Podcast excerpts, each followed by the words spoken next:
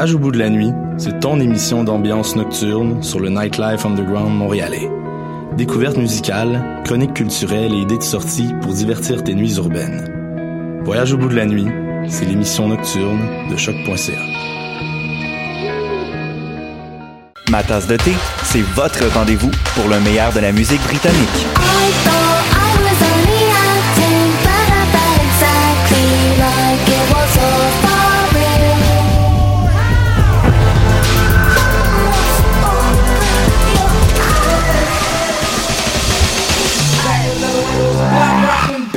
Direct tous les jeudis dès 20h ou en tout temps en podcast sur le choc.ca et sur Spotify. Dans un monde où la société pestacle n'a jamais été aussi abrutissante, où le binge-watching fait office de passe-temps, où les zombies n'ont même pas la décence de se nourrir de cerveau, une équipe d'historiennes et d'historiens a le courage de lever le nez de leurs archives pour vous divertir sérieusement. Histoire de passer le temps, vendredi 16h sur choc.ca.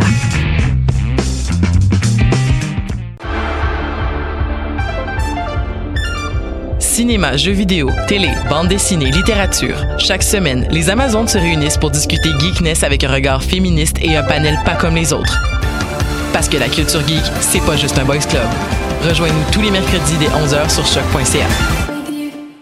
Eh, vous saviez que choc.ca ce n'est pas que du podcast C'est aussi 5 chaînes musicales 24 heures sur 24 pour vous accompagner partout. Rock, indie pop, hip-hop, musique francophone et musique électronique en écoute gratuite et à volonté. Pour les découvrir, rendez-vous sur le site de choc.ca sur l'onglet chaîne musicale.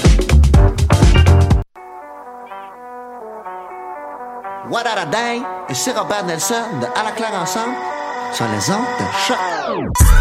six, six, six, stand, sex,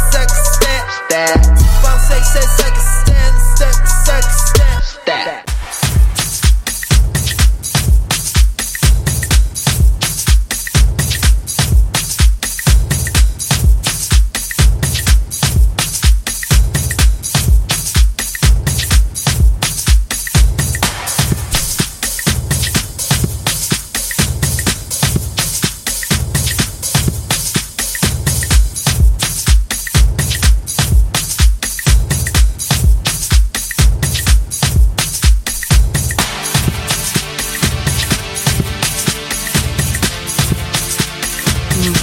Bonsoir à tous. Bienvenue. Euh, Est-ce qu'on m'entend J'ai l'impression que. Ouais, ouais, ouais, on Ah, t'entend, ah, on t'entend. ouais. ok. Ah ouais. Super. C'est les écouteurs, encore une fois. Alors, bonsoir à tous. Bienvenue à l'émission euh, bimensuelle Cher Montréal. Alors, le mouvement féministe, ça c'est le sujet de ce, de ce soir. Un mouvement qui m'a qui m'inspirait quand j'étais plus jeune, car euh, je voyais des luttes menées et gagnées par des femmes diligentes, érudites et vertueuses, qui même ne se nommaient pas féministes. Elles étaient animées par un feu intérieur, un désir orienté vers un changement social, politique et culturel. J'étudiais l'histoire de ces femmes qui avaient une seule détermination, atteindre l'égalité homme-femme. Actuellement, en tout cas, mon humble avis, je partage à l'antenne, l'idéologie du mouvement semble galvaudée. Elle est souvent utilisée à tort et à travers. Quand j'entends parfois parler de girl power ou entends des revendications euh, saugrenues comme vouloir euh, lutter contre la galanterie, cela m'inquiète.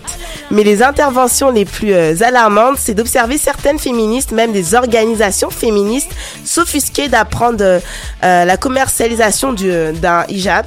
Je ne sais pas si euh, vous vous souvenez de cette histoire avec Decathlon. Alors, euh, comme comme pour elle, en fait, euh, le voile, le port du voile est obligatoire. Il serait donc inter, serait donc mieux qu'il soit interdit sur, euh, mettons exemple en France, le territoire français. Alors, euh, mais pour moi, je trouve que il y a, il n'y a pas de différence entre. Pour moi, je pense qu'elle pense qu'il n'y a pas de différence entre l'interdiction et l'obligation. Pour moi, ce sont deux choses qui sont euh, similaires. et euh, pour pour amener ce sujet de ce soir, j'ai la chance, j'ai l'honneur d'accueillir avec moi trois dames. Je vais pas dire trois drôles, de dames parce que sinon on va, me dire que j'ai fait référence avec Charlie. Je me demande est-ce que euh, ah bah attends, allumé les micros comme ça on va discuter. Donc les trois drôles de dames, est-ce que c'est quelque chose qui vous offusque? Je dis ouais, nous avons les trois drôles de dames. euh, non? Je disais justement que j'avouais que j'étais comique. Ça va. Donc, euh, qui a pris la parole? C'est Kerma. Kerma qui est avec nous ce soir. Alors, une petite biographie. Kerma euh, euh, Jean-Marie, qui est, une, qui est l'ex-candidate de Miss Creole Québec 2014, fondatrice de la plateforme Expo euh, Preneur MTL et animatrice de soirée. Comment vas-tu, Karma? Ça va très bien, toi? Oui, ça va très très bien. Un plaisir de t'accueillir une nouvelle fois parce que j'avais fait une petite entrevue avec toi En 2014. en 2014. Ensuite, à côté, nous avons avec nous Émilie Akimbo. Fé- euh, J'allais dire féministe, non, finissante. Ça commence déjà. finissante, euh, finissante à la maîtrise en administration publique à l'ENAP, c'est ça si je veux dire L'ENAP. L'ENAP. Ouais. Oh. L'ENAP, euh, l'administration publique. Exact. Waouh, Oui, attention. bah oui, c'est dans mon domaine. Ah, ah, ah ouais. Ouais, Bon, Lionel, tu prends la parole. Ah, c'est vrai, bonjour, Des affinités bonsoir, secrets, des bonsoir, c'est bon, affinités secrets. Déjà, on est déjà en partenariat, déjà, ça commence déjà. C'est bon. Donc euh, voilà. Et aussi, euh, toi, tu as beau, tu fais beaucoup de choses, Émilie, parce que tu es, bon chroniqueuse. Moi, je dirais même animatrice. Même, je te dis, moi, je dirais que tu es une journaliste, Ah, carrément. Hey Oui. boy, mon Dieu. Journaliste, et, et également tu es assistante de recherche Oui. et euh, intervenante psychosociale. Et oui, bon, j'avais dit euh, chroniqueuse. Je, je précisais, l'émission c'est né au Québec. Exactement. Et alors, avec nous, nous avons Mélanie, Mélanie euh, Ederer, ce que je dis bien de famille Ederer. Ederer, voilà. Je savais. C'est suisse, non? Hongrois. Hongrois. Pardon, je suis loin. Alors, trop. Ederer, diplômé d'un baccalauréat en travail social et de toute façon, tu as une maîtrise, tu fais une maîtrise dans le même, dans ce, dans ce domaine. Et également, tu es quelqu'un qui, euh, qui combat au, au quotidien les inégalités sociales et euh, tu es également euh, féministe. Oui. Et pour finir, nous avons avec nous, comme d'habitude, comme c'est euh, jeudi, euh, Lionel. Ouais, Lionel, ouais. féministe, Lionel. Oui, ben euh, sur plusieurs points. Fait que euh, on pourra en discuter justement de manière. Ça va être intéressant euh, la discussion aujourd'hui, parce que c'est Eh ben. c'est un sujet. Il faut dire que Julie m'en parle depuis des mois et des mois. C'est un sujet qui devait être traité. Fait que euh, j'ai laissé Julie justement euh, prendre le lead et euh, Ah, pour une fois, je suis honorée, euh, Lionel, parce que c'est pas souvent euh, qu'il me, laisse prendre le lead. Il veut toujours tout contrôler, Non, non. C'est pas étonnant sur un sujet qui concerne les femmes. Que- même. comme- Donc oui, on a parlé de femmes, donc bien sûr la playlist va se euh, coller un peu, va coller au sujet. Alors je, Lionel, quelle musique allons-nous écouter? Euh, je pense que c'est R. Kelly. Ah, excusez, non. Oh!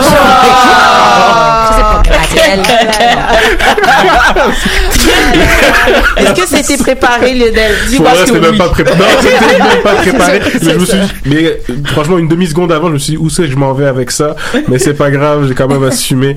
Euh, la première musique, je ne sais même pas parce que ce n'est même pas indiqué, moi, sur mon, euh, sur mes Non, fiches. On dirait que vous Donc, allez me dire R. Kelly. non, pas du tout. C'est un spectacle de Bill Cosby. Ok. Non, dans le fond, c'est, euh, je pense que c'est Estelle. Exactement. Estelle, euh, Woman's World. Je parle justement de Estelle, euh, celle qui avait été découverte, en tout cas, par Kanye West. Oui, Donc, exactement. euh, qui, je ne sais pas si elle chante encore, ça fait longtemps que je l'ai pas entendue. Peut-être qu'elle a pris une pause, peut-être Moi, je qu'elle a fait... American Boy, en fait. C'est que- c'est genre le one, Win and Wonder, genre. Fait que c'est Estelle avec Woman's World sur les ondes de choc. C'est cher Montréal.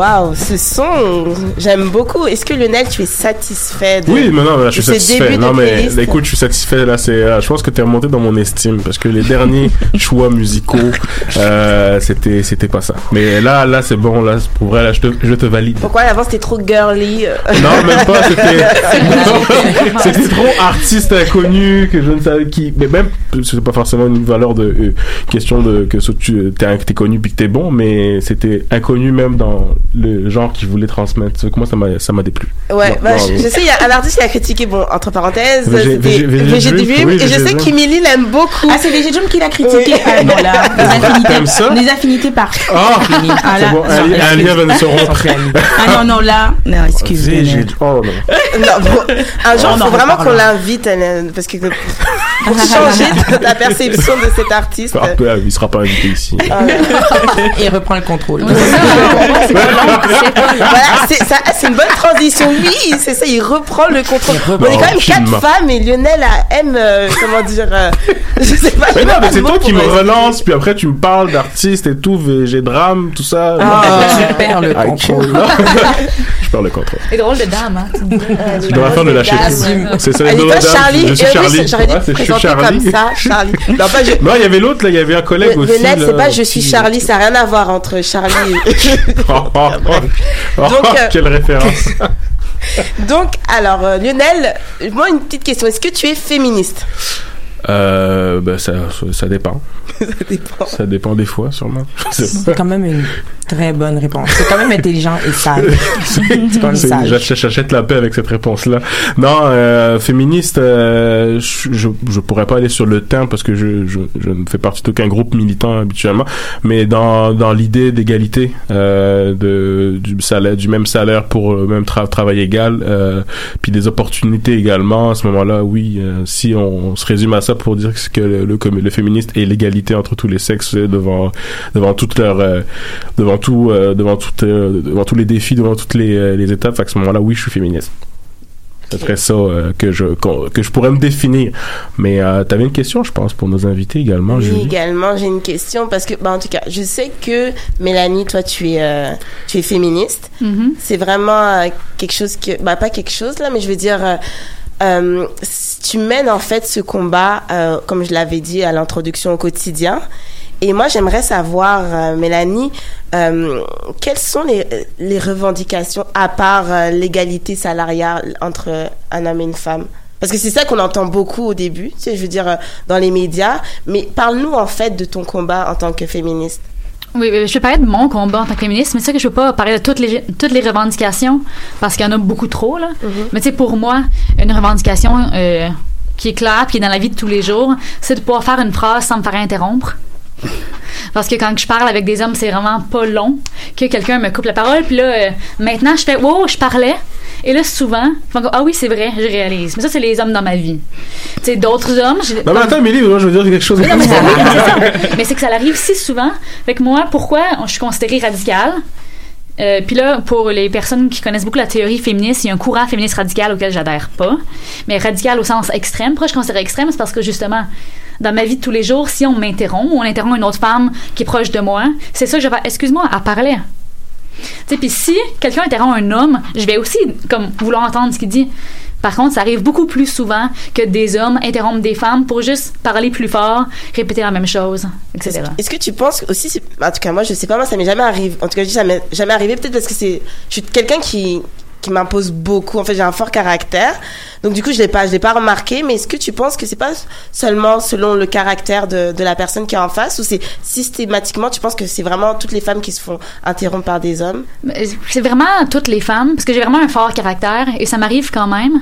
Puis vraiment pas pour te mettre sur spot, mais c'est déjà arrivé comme plusieurs fois entre vous deux ce soir, qui t'interrompent quand tu parles.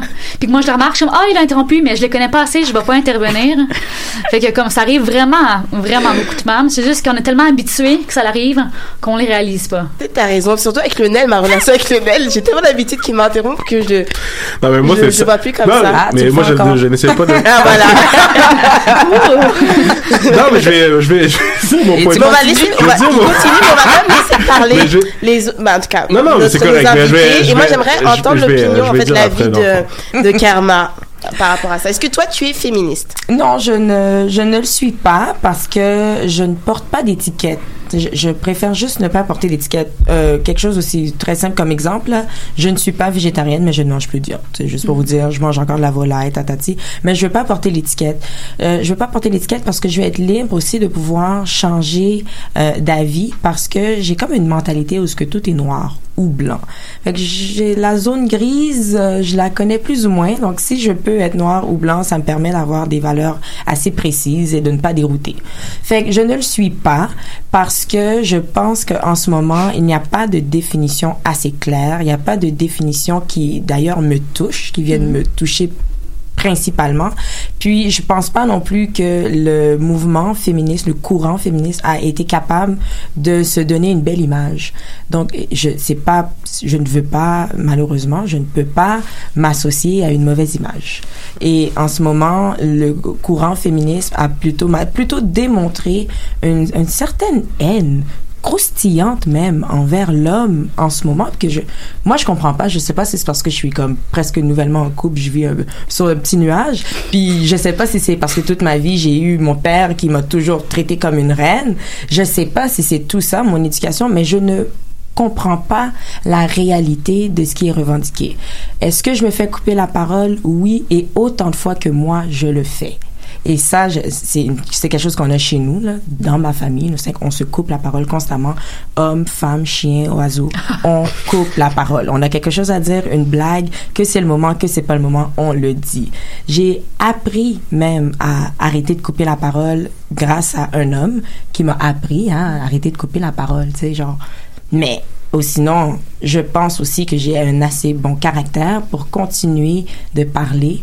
Même si tu as quelque chose à dire, je vais continuer sur le même ton, je vais parler et tu vas finir par arrêter de parler parce que je parlais. Et si tu n'arrêtes pas de parler, je vais finir par te dire je parlais homme comme femme. Donc, j'ai jamais eu, euh, tu sais, ça, c'est l'exemple que tu as sorti. Au niveau du salaire, je, je, je ne vis pas ça, je travaille pour le gouvernement. Au niveau de, euh, au niveau de, de- des opportunités, euh, je suis quelqu'un qui défonce des portes, donc je vais jamais le voir comme ça. Puis, il y a des choses aussi que je trouve qui m'attirent ou qui ne m'attirent pas. Il y a des, des euh, métiers, il y a des professions qui sont un peu plus, euh, à- je voudrais pas dire le mot attitré, mais qui sont un peu plus euh, associées à la jante masculine ou la féminine. Il y a une raison pour ça. Puis, il y a aussi des exceptions. Puis, dans bien des cas, je ne fais pas partie des exceptions. Je suis une femme bien traditionnelle. Je suis d'ailleurs euh, administratrice. Je réponds au téléphone, je joue au clavier, puis j'aide les gens. Qui est un petit peu plus féminin, aider les gens. tu sais. Fait que moi, je, je n'ai pas d'étiquette, je ne porte pas d'étiquette, je suis contre toute injustice, point barre. Euh, la Non, mais- non, mission s'arrête là. Ouais, c'est vraiment bien expliqué. Et euh, je voulais savoir aussi, Émilie, est-ce que c'est euh, un avis que tu partages ou euh, Mais euh, je rejoins beaucoup euh, Kerma sur l'idée de ne pas être associé à une case ou à une étiquette, mais pour des raisons différentes. Précisément parce que moi j'aime les zones grises. Oh. Et je trouve que c'est pas noir ou blanc. Euh, je n'ai pas une vision manichéenne de la vie, c'est beaucoup plus subtil que ça. Et pour répondre plus précisément à la question, je ne me considère pas comme féministe. Ceci étant dit, je partage des convictions qui, à certains égards, peuvent être considérées comme des convictions féministes. Donc, mais moi-même, en tant que telle, je ne me présente pas comme étant féministe parce que tout simplement, les euh, convictions que je mets en avant sont liées euh, à la réappropriation du narratif que je fais au quotidien en ce qui concerne l'histoire africaine, la tradition africaine. Et au niveau de la tradition africaine, justement, la femme a toujours occupé une femme centrale, si ce n'est une femme une place pardon prépondérante. Donc c'est cette réappropriation que j'essaie de faire à travers mon discours pour que euh, l'ensemble des personnes concernées se réapproprient en fait euh, cette image de la femme là tout simplement. Donc me considérer comme féministe serait un peu nier l'existence de cette histoire là qu'on a eue en Afrique précoloniale plus précisément. Lionel, je vois que tu Ben, veux. non, non, mais je- je- je, t'autorise à, à parler. Merci de m'avoir donné la permission. Euh, je trouvais ça intéressant, puis je voudrais revenir sur un point que Karma a dit justement que euh, les dérives justement du féminisme, et on, on, on, on peut-être changé sa façon de percevoir justement ce mouvement-là. Puis euh, je voyais, j'ai vu une étude justement que en 2017 ici au Québec, euh, il y avait 9 Québécois sur 10 qui se considéraient pour l'égalité homme-femme, pour euh, euh, la- l'accès au droit, l'accès à toute, euh, chaque euh, la chance à la- l'opportunité à l'emploi, mais que il me semble que c'était euh, 4 Québécoises sur 10 ne se considéraient pas comme féministes. Donc là, je voudrais savoir, est-ce que vous pensez que le, mouvement, au travers justement des décennies, euh, justement du fait de peut-être certaines dérives, ont, euh, ont fait en sorte que beaucoup de femmes justement ont du mal à se sentir féministes. Euh, est-ce que vous, est-ce que vous avez pu remarquer ça justement dans vos expériences, euh, euh, vos expériences personnelles? On pourrait commencer par toi, euh, Mélanie. Mais, mais tu sais, en partant dans ta question, tu dis le mouvement féministe. Mais sais qu'il y en a eu plein des mouvements féministes. Euh, Puis là, si je pense juste au Québec, euh, juste au Québec, il y a eu, tu sais, on a l'impression qu'il y a eu euh, seulement un mouvement pour le droit de vote. Après ça, seulement un mouvement pour euh, euh, que les femmes aient accès à un salaire égal. Après ça, maintenant, on est rendu. Mais, non, il y a eu, tout le temps une interaction entre plusieurs mouvements féministes, plusieurs courants féministes qui luttaient pour l'égalité entre les hommes et les femmes, ou l'égalité entre les genres, mais qui avaient différentes approches, différentes façons de, le faire. En partant, ça, c'est déjà mélangeant. On s'entend Mm. le fait qu'il y a le mot féministe, mais avec plusieurs courants. Fait que c'est sûr que si t'aimes pas un courant, il y a des féministes que j'aime, comme des mouvements féminisme, féministes, que j'aime pas, que genre, je me sens vraiment interpellée. Puis si pour moi, si on me disait c'est ça le féminisme, je serais comme non, je peux pas utiliser ce mot-là. Puis c'est parce que justement, il existe d'autres courants, il existe d'autres façons de le percevoir puis de le vivre, que je pense, en fait, que je peux le vivre, que je peux m'approprier puis m'identifier comme ça. Fait que je pense qu'en partant, vu qu'il y a tellement de définitions différentes, tantôt t'en, t'en parlais, le fait que pour beaucoup de monde, il n'y a pas un, une définition qui est fixe. Ça devient difficile de s'identifier parce que on peut mélanger ça avec la haine des hommes, on peut mélanger ça à dire la suprématie de la femme. Il y a plusieurs affaires. Le- Mm. Ce qui fait, euh, ce qui est vraiment commun entre en général, c'est promouvoir l'égalité entre les genres. C'est ça qui est commun en général entre les différents mouvements féministes. comment à ce moment-là vous voyez justement ben, que dans l'imaginaire maintenant collectif, ben, on associe le, très souvent le féminisme à le féminin ou des groupes euh, des groupes plus euh, plus radicaux encore justement peut-être que dans dans l'imaginaire je, je, le vois au travers des fois de mon, mon emploi avec plusieurs femmes d'un autre euh, d'un autre âge on va dire d'une population plus âgée qui lorsqu'on leur parle de féminisme c'est c'est vraiment pour elle une, radicalité complète. Est-ce que vous vous le voyez également comme ça? Je sais pas toi.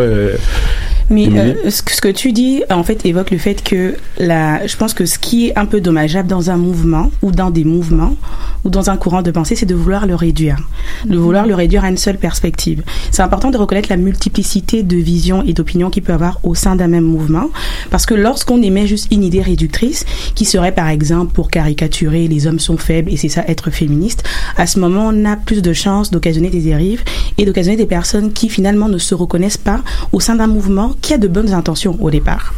Ensuite, pour euh, répondre à la question sur les femmes plus âgées, euh, ça met aussi en perspective que l'aspect générationnel est important au sein d'un mouvement. La perspective peut être différente en fonction des générations. Donc, il est clair que si le mouvement féministe a évolué en fonction des plus jeunes générations, il y a de fortes chances que des générations beaucoup plus âgées ne se reconnaissent pas, ne se reconnaissent plus nécessairement à travers euh, le mouvement féministe. Oui, c'est ça. Elles se reconnaissent plus parce que justement les besoins sont pas les mêmes. Mhm. Lorsque lorsqu'elles étaient dans leur jeunesse, justement assez de avec, avec assez d'énergie pour combattre, elles combattaient exemple le droit de vote, chose qu'on a déjà ici. Il y a beaucoup de choses pour lesquelles elles se sont battues qu'on a déjà. Est-ce que c'est parce qu'on se rend pas compte de ça qu'on peut-être passe moins de temps à être reconnaissant de ça que de revendiquer à ce moment-là des idéologies qui sont un peu floues ou un peu vagues, je sais pas, sauf que c'est c'est pas les mêmes besoins, c'est pas les mêmes combats. Puis je pense que ça c'est quelque chose qu'on devrait avoir comme je sais pas, une femme leader, des femmes leaders qui euh, ciblent les besoins et les revendications, puis qu'on médiatise ces besoins et revendications-là assez euh, fortement et assez positivement pour arriver à euh, éradiquer, enlever, euh, écraser, euh, effacer ce qu'on connaît des dérives d'aujourd'hui, euh, de faire valoir les bons effets du féminisme euh, d'une sur une beaucoup plus grande échelle que qu'est-ce qu'on voit là en ce moment. C'est sûr qu'on est informé la plupart du temps par des Facebook puis par des Instagram et tout et tout, mais il y a moyen aussi d'accéder à cette plateforme-là puis avoir une bonne notoriété puis c'est par nos leaders. Puis si les leaders femmes, parce qu'on en a des leaders femmes, mais si Mm. les leaders femmes euh, prennent pas nécessairement position là-dessus, est-ce que c'est parce qu'elles sont bien? Ça veut dire qu'elles n'ont pas les mêmes revendications du reste du monde? Fait que là, c'est plus un, problème de féminisme, c'est un problème de quoi? Classe sociale? Fait que ça va loin. Ça va loin le féminisme. Est-ce que justement, euh, moi, tu parles justement de ces, ces, ces, ces- ces- on parlait des vieilles, des personnes plus âgées également. Est-ce que justement, on a, la- on peut avoir l'impression également que c'est plus des femmes qui sont contre le féminisme à l'heure actu- à l'heure, à l'heure sur laquelle on parle, qu'on on se base sur vraiment sur quelque chose de très subjectif comme les réseaux sociaux et autres. Mais est-ce que justement, euh, on, vous, vous le sentez vous peut-être également que c'est peut-être plus des femmes qui que vous voyez peut-être plus contre la notion en tout cas qu'on qui, qui, qui est la notion la définition qu'est le féminisme aujourd'hui dans l'espace public? Je sais pas pour toi euh, Mélanie Je suis en train de comprendre ta question. Ta question, Ah. c'est est-ce que celles qui sont contre? Est-ce que vous voyez justement que les femmes des femmes plus se mettent plus en position contre le féminisme comme euh, euh, le féminisme pas radical mais le féminisme comme il est exposé dans, dans l'espace public? En gros, est-ce que les femmes sont plus opposées au féminisme que les hommes? Moi, je vois plus C'est- c'est un peu ça les la question. hommes s'en plaignent. Je vois que les hommes, les hommes se plaignent plus des dérives. Tu sais, c'est vraiment Mhm. ça. Ils vont pas se plaindre nécessairement du fait que euh, on n'ait pas le droit d'avoir le même salaire, mais ils vont se plaindre du fait que c'est toujours les mêmes euh, euh, types de personnes qui vont se plaindre euh, d'un bonheur, exemple, d'une d'une femme. C'est le même type de euh, définition vague qu'on va trouver qui fait que il y a beaucoup d'hommes qui se retrouvent à être traités de euh, toxic masculinity comme on en parlait tantôt. Il y a beaucoup de dérives de femmes que c'est la haine justement donc je parlais tantôt qui qui fait que les ho- les hommes se plaignent mais est-ce qu'il y a vraiment quelqu'un qui prend position contre le féminisme? Absolument. Oui, a. tous les jours. A. Est-ce qu'on les entend Je veux dire, Il est-ce qu'ils des sont, qu'ils sont assez importants pour que le féminisme ne puisse pas continuer d'évoluer? Sinon, il ne- il n'existerait plus le mouvement aujourd'hui. Ouais. Mais je trouve Ouais. que le, fémi- le mouvement féminisme est bien plus en avance et bien plus apparent que les mouvements antiféministes. Ça, c'est sûr, sûr, sûr, sûr, sûr.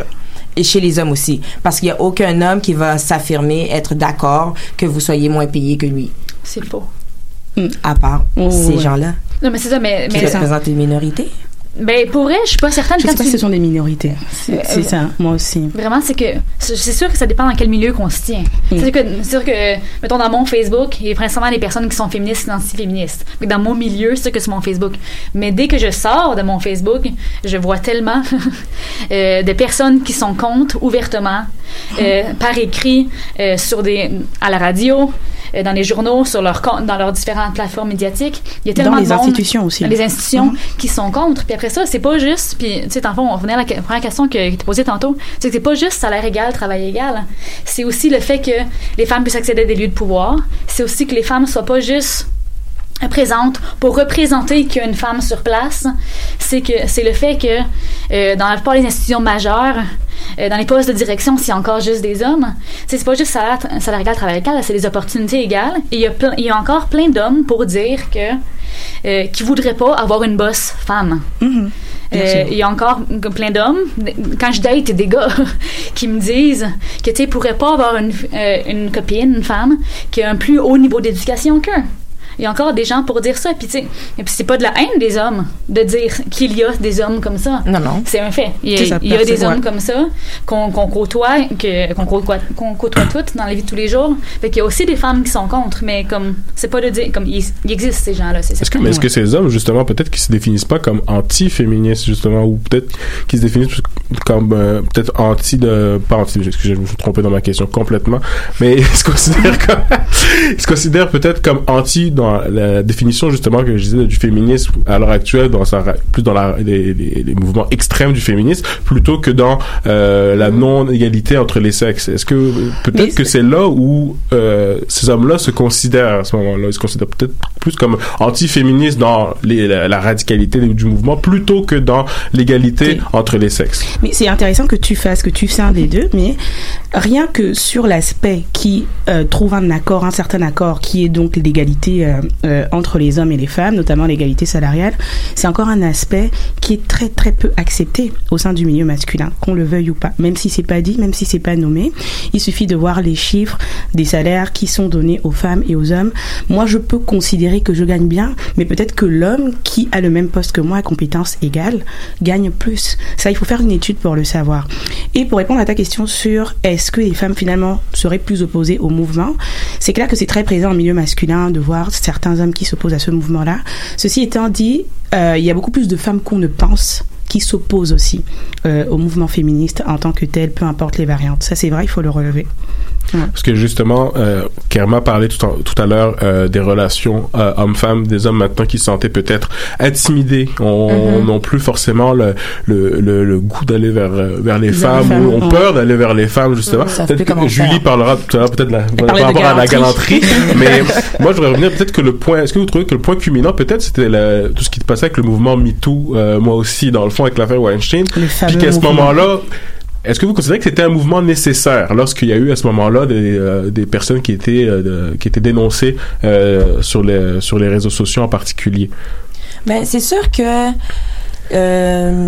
j'ai appris la semaine passée que 90% des cas d'agression ne sont pas euh, dits, ne sont pas euh, annoncés. On ne le dit pas, tu sais. Fait que c'est sachant ça et sachant aussi l'impact que ça a fait de voir tous ces hashtags MeToo, je pense que ça a été un, un, un bon euh, une bonne claque, juste juste une bonne claque pour se rendre compte que ok c'est c'est quelque chose qu'on on ne parle pas de ça, mais je pense que tout le monde a ça dans son foyer. Aujourd'hui, je le dis vraiment ouvertement, tout le monde a une histoire comme ça dans sa famille. Puis ou dix. c'est c'est ça, une c'est minimum Ouais, c'est une, ça. c'est ça. Puis euh, euh, ce ce mouvement MeToo euh, a peut-être créé des torts pour certaines personnes qui peut-être sont innocentes, mais pour le nombre de personnes qui ont eu le courage et euh, qui ont eu aussi le, le- le- le- la lumière à savoir peut-être comment guider sa jeune fille parce qu'elle se rend compte que c'est un problème. C'est pas juste elle ou c'est peut-être pas juste ma sœur c'est tout le monde. Maintenant je vais porter une attention particulière à l'éducation de ma jeune fille ou des jeunes filles qui sont autour de moi et tout et tout. Je pense que ça a apporté une belle lumière avant, d'abord et avant tout. C'est Mm. malheureux s'il y a des innocents qui sont touchés, mais ça a apporté une belle lumière. Mais tu sais, un truc, que- il faut vraiment que je le dise. là. Oui. Oui, parce que il faut vraiment. Mais tu sais, un, mais un truc que, que j'ai besoin de dire en permanence, c'est qu'il y a des fausses déclarations d'agression sexuelle. Tu sais, il y en a, comme il y en a pour tous les autres crimes. Oui, les absolument. statistiques que l'FBI ont Absolument. sorties, c'est 0,2% qui sont des fausses déclarations. Ce qui est le même pourcentage que pour toutes les fausses déclarations des autres crimes. Mm-hmm. Là, c'est 0,2 de déclarations qui sont faites. Mais Mm. justement, la majorité des déclarations d'agression sexuelle ne sont pas faites. Fait à quel point est-ce que ça, à quel point est-ce qu'il y a euh, justement de- que le, le pourcentage diminue? Si on prend en considération Mm. toutes les agressions sexuelles, ce serait vraiment minime. Là, on parle. Tout à fait.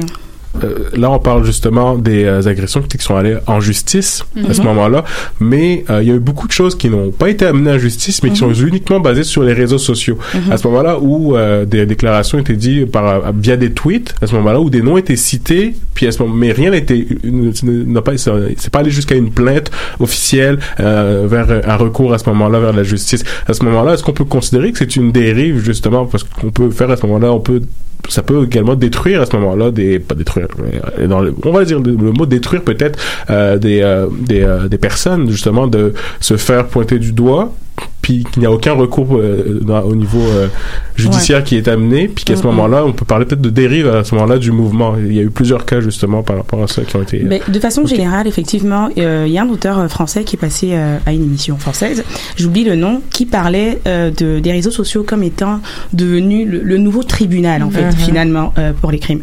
C'est clair que, et c'est- c'est c'est pas uniquement vrai pour les agressions sexuelles, mais on l'a plus constaté dans les agressions sexuelles. Pour toutes les, les, les délits de façon générale, s'arrêter tout simplement aux réseaux sociaux, c'est un peu une espèce de, de, de dérive parce que le, le, le réseau social devient en fait une espèce, un, nouveau tribunal, ce qui fait que parfois, lorsqu'il y a une déclaration qui est faite sur un cas d'agression sexuelle, si finalement après investigation, on constate que ce n'était pas vrai, on n'aura pas l'occasion d'avoir la version justement du tribunal qui dit que finalement c'était pas vrai. On va s'arrêter à ce qui a été déclaré sur Facebook.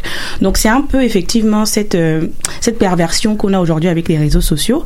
Ceci étant dit, ça n'enlève en rien l'importance du mouvement MeToo qui pour moi était plus que nécessaire parce que comme Kermal a dit, les agressions sexuelles constituent le plus gros chiffre noir de la criminalité et on parle de 90%. Donc même si il y a une minorité de déclarations fausses, ça vaut quoi pour toutes les déclarations qui ne, qui, qui ne sont pas faites au final? Et quand on sait que la plupart des agressions sexuelles euh, ne touchent pas nécessairement des cas extrêmes comme ceux à quoi on s'attend. Donc euh, pour moi, ça contribue fortement à un peu, en tout cas, diminuer ce qu'on appelle la culture du viol, qui est encore très présente en fait dans nos sociétés. Est-ce que que- quelqu'un voulait euh, Ouais, moi, je- ben, j'allais dire aussi, puis c'est- qu'il y a- c'est- il y en, comme assurément, là, je ne dis vraiment pas qu'il n'y en a pas, Mhm. mais il y a aussi, à chaque fois qu'il y a une déclaration d'agression sexuelle, euh, publique, là, que ce Oui. soit sur Facebook, que ce soit dans les journaux, que ce soit n'importe où, il y a également un très gros backlash. Tout à fait. À chaque fois, euh, la fille va se faire demander, la femme va se faire demander qu'est-ce que tu portais, où, où t'étais, étais-tu saoule, avais-tu bu, est-ce que tu as déjà été consentante, as-tu déjà eu des partenaires sexuels? Juste la semaine passée, euh, en Italie, il y a une femme qui a porté plainte d'agression sexuelle, puis l'homme a été reconnu non coupable parce que la femme était trop masculine.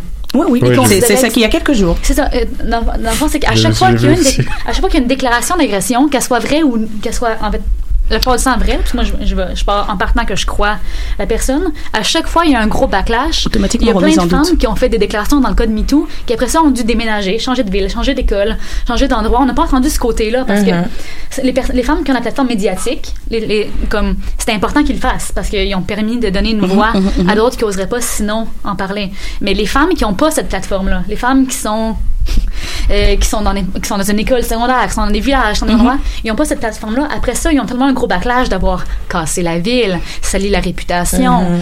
euh, détruit l'équipe de football locale parce que leur joueur vedette, il y a tellement un gros Mhm. backlash que il y a quand même peu de femmes qui veulent réellement faire une fausse déclaration en risquant tout, ça.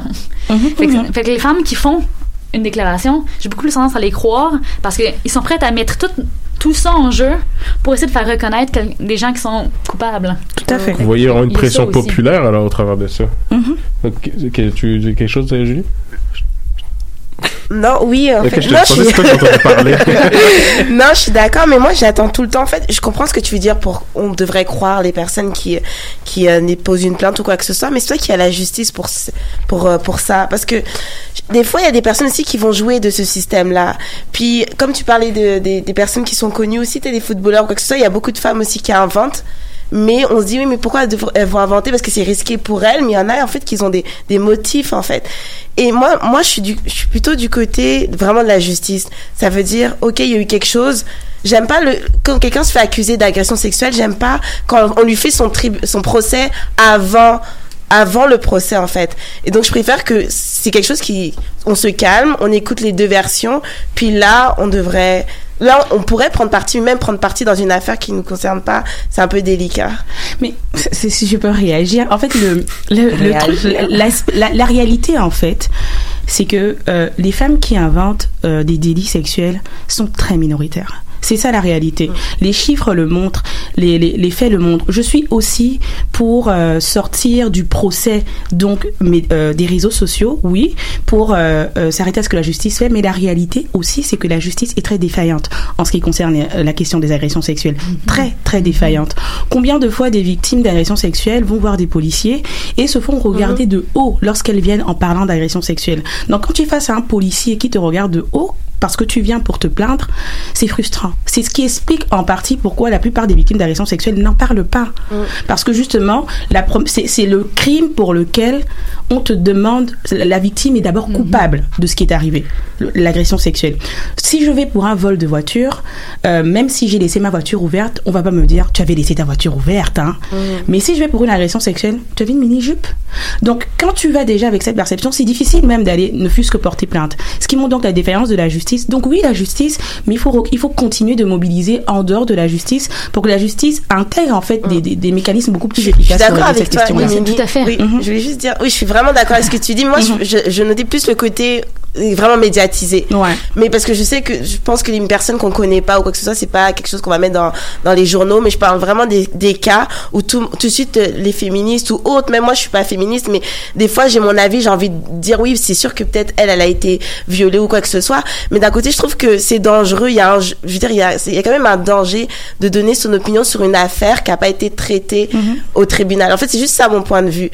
Surtout quand c'est des personnes euh, connues. Je parle pas des personnes qui sont pas connues, mais vraiment des personnes connues qui se font euh, accuser d'une agression. Puis il y a beaucoup de femmes qui montent au créneau tout de suite en postant des choses sur Facebook ou Twitter, mais on n'en sait rien. En fait, c'est là où je, je pointe le problème. Ben, tu vois, Julie, je pense que pour n'importe quoi, autant que ce soit pour euh, une histoire de, de cas d'agression ou de, de, de euh, j'ai, j'ai, euh, peu importe c'est quoi, on devrait parler en connaissance de cause. Fait que dans un premier temps, si tu vois quelque chose passer sur Facebook, va faire des petites recherches avant de euh, Mhm. reposter. C'est- Puis c'est la Mhm. même chose pour un cas qui est médiatisé. Un tel a été agressé. Euh, agressé, tel a été accusé. Bon, ben, va chercher la définition du mot accusé s'il le faut. Mais il faut pas commencer à croire n'importe quoi puis à dire n'importe quoi. Et si t'es pas sûr et si t'as pas déjà fait tes recherches, ben, je te conseille de commencer ta phrase par selon ce que j'ai vu. Exactement. Ou, de, au moins paraître euh, comme quoi c'est pas une affirmation et que surtout c'est c'est pas quelque chose qui est qui est planté puis c'est pas une information que tu vas donner faussement. Puis euh, encore une fois on parle des réseaux. Tu vas donner une information fausse à ton réseau. Ton réseau va le propager. C'est comme un virus ça. C'est c'est un virus. Je- C'est c'est vrai dans le fond que euh, sur les réseaux sociaux justement il n'y a pas le, le, côté de l'esprit critique ou euh, juste le recul n'existe pas vraiment. Et euh, ça me fait penser également à la situation euh, de Jussie Smollett euh, l'acteur euh, dans la série Mhm. Empire. Ah. Euh, puis justement on, on, on- on veut avoir confiance à la victime justement puis là malheureusement ça été pour l'instant la justice a pour le moment l'accusé d'avoir manipulé puis d'avoir fait une fausse déclaration La justice, les policiers. Hmm? C'est pas la justice. non, mais je- Je veux dire, c'est les il est accusé, là, il a été accusé, Ah il oui, est inculpé. par la ouais, justice. il fait. inculpé. Ah ouais, ah, j'ai pas par la justice, puis justement, il a plaidé non coupable pour le moment. Euh, mais c'est sûr que justement, ça joue après sur euh, sur beaucoup d'aspects. Puis ça donne aussi du, du- ça donne aussi également malheureusement du. euh, Ça décrédibilise ça, un ça peu le décrédibilise après le mouvement. ça c'est c'est c'est malheureux. Puis euh, en tout cas. Mais tu sais, ce qu'il faut se rendre compte aussi, c'est que quand, pour les agressions sexuelles qui sont amenées en justice, après ça, il y a un entonnoir là, qui se fait. Sais, Mhm. Pour le 100% des agressions qui sont amenées en justice, tu sais, comme on est d'accord, là, il n'y en a pas 100% qui sont amenées, mais si on prend les 100 qui sont amenés Amenés en en, justice, ouais. il y en a 4 qui vont être finalement reconnus coupables. Mhm. Et c'est pas parce qu'il y en a juste quatre qui disent la vérité. Mhm. C'est Ouais. parce que à travers les espaces, Le il y en a qui vont le processus, il y en a qui vont retirer leur plainte parce que Mhm. c'est trop de pression, parce que c'est trop de stress. Il y en a qui vont être jugés comme ne, ne maintenant pas assez le même discours. Ça se peut-tu que pendant ton agression, t'es pas retenu exactement euh, il était quelle heure? Ça se peut-tu qu'il était tu sais comme à cause que leur, leur histoire est pas assez précise, qu'ils sont pas reconnus, qu'ils sont pas qu'ils sont pas crus, fait qu'il y en a 4%. Ça, il y a eu justement une, une publicité euh, qui avait été euh, produite par la, la, la police, euh, Mm-hmm. ou je sais plus si c'était par la SQ, en tout cas par le, un, un- un- organisme gouvernemental justement pour euh, dire dans le fond que si euh, vous êtes une femme puis que vous êtes saoul à 2 heures du matin, mettons dans la rue,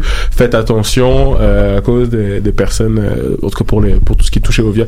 Et ça a été accusé à ce moment-là, plusieurs ont accusé justement de, de justement de, de misogynie, pas de misogynie, mais ont accusé De euh, de, blâmer la, que c'était la faute de la femme parce qu'elle n'avait Mhm. pas pris les précautions.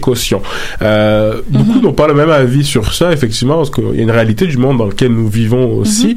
Donc, où vous situez-vous par rapport à ça, juste rapidement, parce que je sais qu'on a passé après un autre sujet, mais sur ce, sur ce point-là, justement, est-ce que vous considérez que ben, c'est à la femme, c'était à la femme justement de se dire que je peux pas être à 2 heures du matin seul, euh, je ne sais pas dans quelle rue, mais euh, dans un état, euh, dans un état, dans un Mhm. état où elle n'a pas le contrôle total de son, de son corps et de son esprit, ou inversement, parce que je veux juste voir vous, ce que Ben, choqué karma. Ouais, parce que depuis tantôt, j'écoute, j'écoute, j'entends. Oui, Puis, euh, je trouve ça très euh, bien d'avoir euh, ce, ce mouvement, encore ce courant pour contrer la, la- cette culture du viol. Mais pourquoi pas faire les deux? Pourquoi pas parler de prévention au niveau de la femme, comme moi, ma mère, mes parents, mon père m'a spécifiquement interdit avant, avant très longtemps, avant que je comprenne le pourquoi, de porter des jupes d'une telle longueur, de me promener seule le soir, de ci, de ça. Et ça, c'est pas parce que si je me faisais agresser dans la rue, ça serait à moi d'être blâmée. C'est plutôt par prévention. On sait que la pulsion de l'homme est parfois difficile à, à, à contenir. C'est clair, ça l'est dit. Aujourd'hui encore, j'écoutais euh, une, une professeure de psychologie en France qui le disait. La pulsion de l'homme est difficile parfois à être gérée. Moi, moi je suis pas un homme, j'ai peut-être pas ce problème-là, je ne comprends pas. Toutefois, vu que je ne comprends pas, mais je peux au moins essayer de le prévenir le plus que possible. C'est pas parce que ton partenaire, exemple, te dit que il est clean, tu viens de le rencontrer, il te dit qu'il est clean, que tu vas pas te protéger, tu vas quand même te protéger. Pourquoi pas faire les deux? C'est plus ça. Je suis tout à fait d'accord que c'est pas normal qu'on ait besoin de faire attention à qu'est-ce qu'on, ben, je pense que c'est tout à fait normal de faire attention à qu'est-ce qu'on porte parce que c'est l'image, c'est un message qu'on envoie, veut ou veut pas. Le visuel, c'est toujours la chose qui frappe le plus avant même qu'on dise quoi que ce soit. Mais je suis d'avis qu'on fasse les deux. Autant travailler fort sur euh, cette euh, ce, ce, ce, euh, combat contre la culture du viol et autant apprendre à nos jeunes filles et à nos jeunes, je- nos jeunes hommes au niveau de la prévention de ces agressions-là, autant les petits gars, ils se font agresser aussi. Est-ce qu'on leur dit assez souvent, est-ce qu'on leur dit aussi souvent aux jeunes filles de pas laisser personne toucher à leurs, à leurs parties intimes? Je sais pas. Je sais que mon conjoint le fait, mais je me rappelle pas avoir entendu mon père le faire. Mais moi, il me l'a fait. Fais attention, ça c'est à toi, ta ta ta ta ta. Est-ce qu'on a la même éducation avec un petit gars qu'avec une petite fille? Quand j'animais mes euh, émissions de sexe, on avait une émission sur le culture, la culture du viol parce que le mouvement MeToo c'était en plein dedans. Puis on avait une sexologue qui était venue et elle disait ça. Il faut qu'on éduque nos enfants comme des enfants. Ils vont grandir dans leur sexe, mais on l'éduque, on les éduque comme des enfants. La fille, elle est pas faible, elle est pas euh, toujours en train de pleurer. Puis toi, petit garçon, tu as le droit d'avoir des sentiments, comme on dit, tu as le droit de pleurer. Puis oui, ton rôle, c'est au niveau de la protection. Tu vas physiquement être plus fort.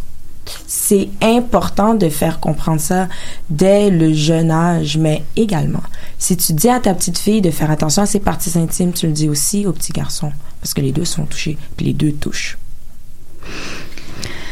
Eh ben, il y a beaucoup de choses auxquelles euh, ben, je, veux- euh, je, vais, ré- euh, je vais réagir en fait. Ouais, Mais tu sais, quand on parle de culture, euh, quand on parle de culture de- du viol, en partant de cette idée que les hommes ont une, une pulsion qui est incontrôlable, ça fait partie de la culture du viol parce que, tu sais, oui, il y a encore des, des professeurs. euh, qui vont maintenir que ça existe. Il y a encore des gens parce que maintenir que ça existe, ça permet de donner un, pou- un pouvoir aux hommes de dire ah je peux pas me contrôler, c'est pas de ma faute. Mais quand tu regardes réellement les agressions sexuelles, c'est très rarement une question de désir sexuel. C'est vraiment beaucoup Un plus de domination. un rapport de domination. C'est pour cette raison-là qu'il y a euh, autant il y a des agressions sexuelles sur des personnes âgées, sur des sur des jeunes. C'est pas une idée d'a- d'attirance, c'est une idée de, de domination, de vouloir contrôler l'autre, de vouloir imposer son pouvoir sur l'autre. c'est pas une question de pulsion sexuelle. Puis juste la semaine passée, j'ai vu un mime qui m'a fait vraiment rire. Puis c'était si je peux apprendre à mon chien à ne pas prendre un steak qui est à terre, les hommes devraient apprendre à ne pas sauter sur une des jambes. Tu sais comme dans le fond, fait que c'est jamais parce que tu portes une jupe qu'il y a une agression sexuelle. C'est parce que parce que l'ag- l'agresseur se dit "Hey, je veux du pouvoir, j'y vais." Exactement. Ouais, Ouais, non mais c'est ça, dites, mais c'est euh, c'est un des points sur lesquels je voulais réagir que l'idée de, pulsion sexuelle est une idée reçue en fait qui contribue à, à- à ce pourcentage ou du moins à la légitimité des agresseurs sexuels malheureusement. Et pourquoi pas faire les deux? C'est très pertinent ce que tu dis, mais le constat est que la prévention compte à la responsabilité de la femme pour la protection de son corps. C'est quelque chose qui est fait tout le temps de façon systématique. Tu l'as dit, nos parents nous disent tu ne dois pas porter de mini-jupe, tu ne dois pas. Donc on vit dans ça, dans cette prévention que nous sommes d'abord nous femmes responsables de ce qui peut arriver à notre corps, tu vois? Alors que inversement, c'est pas fait du côté de l'homme. Ce qui fait que quand quelque chose arrive, c'est en partie pourquoi quand quelque chose arrive, c'est d'abord la femme qui est responsable de cette agression. Est-ce qu'elle était habillée correctement? Est-ce que parce qu'on met d'abord cette responsabilité sur nous. Moi, je dirais pourquoi pas faire les deux, c'est-à-dire autant moi en tant que femme, on m'éduque dans la prévention, autant on éduque l'homme dans la prévention. Justement, c'est précisément ça. Mais aujourd'hui encore, ce qui est constaté, c'est que euh, c'est vraiment la femme, c'est elle qui est toujours et d'abord responsable de son corps, de, de, de, de, de comment elle doit s'habiller. Et si c'est pas fait comme ça, ben ça pourrait justifier l'agression sexuelle. Malheureusement, c'est ça. Et c'est ça la culture du viol en fait. Moi, je pense pas que personne ait jamais volontairement voulu justifier un viol par la manière dont quelqu'un était habillé, mais plutôt apporter une lumière sur une prévention quelconque. Parce que comme vous dites, j'ai retenu, vous dites que le côté euh, désir sexuel est une minorité. Mais si une minorité peut déjà être enrayée, est-ce qu'on n'a pas déjà gagné un petit pas? Ben, je sais pas, dans le sens que si ce petit pas fait que c'est. On responsabilise la femme. C'est tantôt, tu parlais d'élever, en fond, tous les enfants de la même façon. Je suis d'accord. Je pense que tous les Mhm. enfants devraient pouvoir être éduqués euh, de la même façon, pouvoir se développer de la même façon. Euh, je pense pas qu'un ou l'autre a plus un rôle de protection. Je pense que tout le monde devrait se être. euh, apprendre, évoluer, puis après ça, comme choisir qu'est-ce qu'ils dans la vie. Mais je pense qu'en termes de d'apprentissage, justement, c'est la responsabilité. On responsabilise beaucoup les femmes sur leur comportement. Si elles tombent enceintes, qu'est-ce qu'elles portaient si on- elles vivent une agression, euh, comment c'est quoi l'état de leur foyer, comment leurs enfants sont élevés. On responsabilise constamment la femme sur tout. Et pour l'homme, on lui dit lui dit tout le temps, ah mais c'était pas ta faute, tes pulsions, ah c'était pas ta faute, ce qu'elle- portait, ou était seule, ou elle demandait, ou c'était pas, ou euh, tu sais c'est un homme, euh, c'est c'est quoi l'expression, Euh, c'est un garçon. Euh, on dit constamment que les hommes c'est comme le- c'est l'enfant de leur conjointe, de leur Mhm, femme. mhm, On dit constamment, on responsabilise pas les hommes à être euh, maîtres de leur, de leur corps et de leurs actions. Je pense que si on responsabilisait les deux, c'est effectivement juste comme Ça voilà. part de l'éducation à l'enfance. Mais oui, tout à fait, tout, Tout à fait. Ah ben, j'ai amené une question, désolé Julie, hein, qui a fait dé- dépasser le temps. On va passer à la prochaine musique. Euh, ça, je suis content parce que c'est mon choix. Euh, parce que Julie, faut savoir que Julie est une dictatrice musicale euh, qui ne laisse jamais personne euh, mettre une musique dans son, Donc, elle a dans le son contrôle conducteur. sur la musique. Elle a le contrôle sur Parce la qu'elle a musique. bon goût. Exactement. Ben écoutez, j'ai- j'ai mis, j'ai choisi une musique qui euh, qui fitait bien avec euh, la discussion. C'est Salt and Pepper. C'est. What a Man.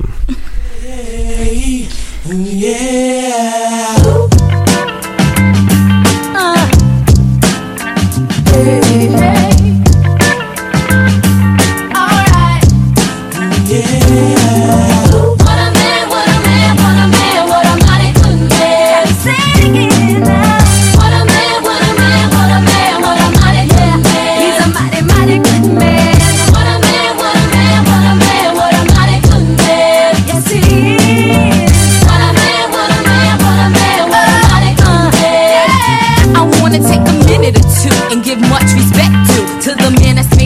difference in my world. And although most men are hoes, he flows on the down low. Cause I never heard about him with another girl. But I don't sweat it because it's just pathetic to let it get me involved in that he said, she said crowd. I know that ain't nobody perfect. I give props to those who deserve it. And believe me, y'all, he's worth it.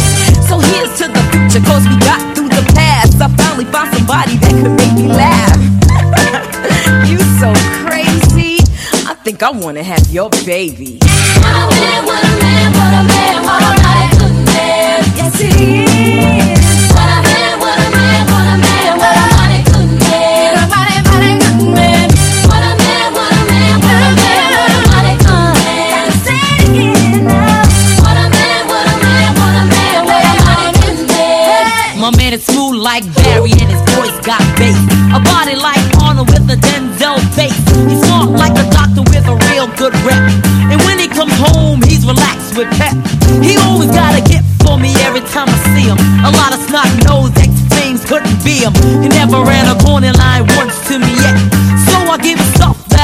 That I'll forget. He keeps me on cloud nine just like a tip. He's not a fake wannabe, trying to be a pimp.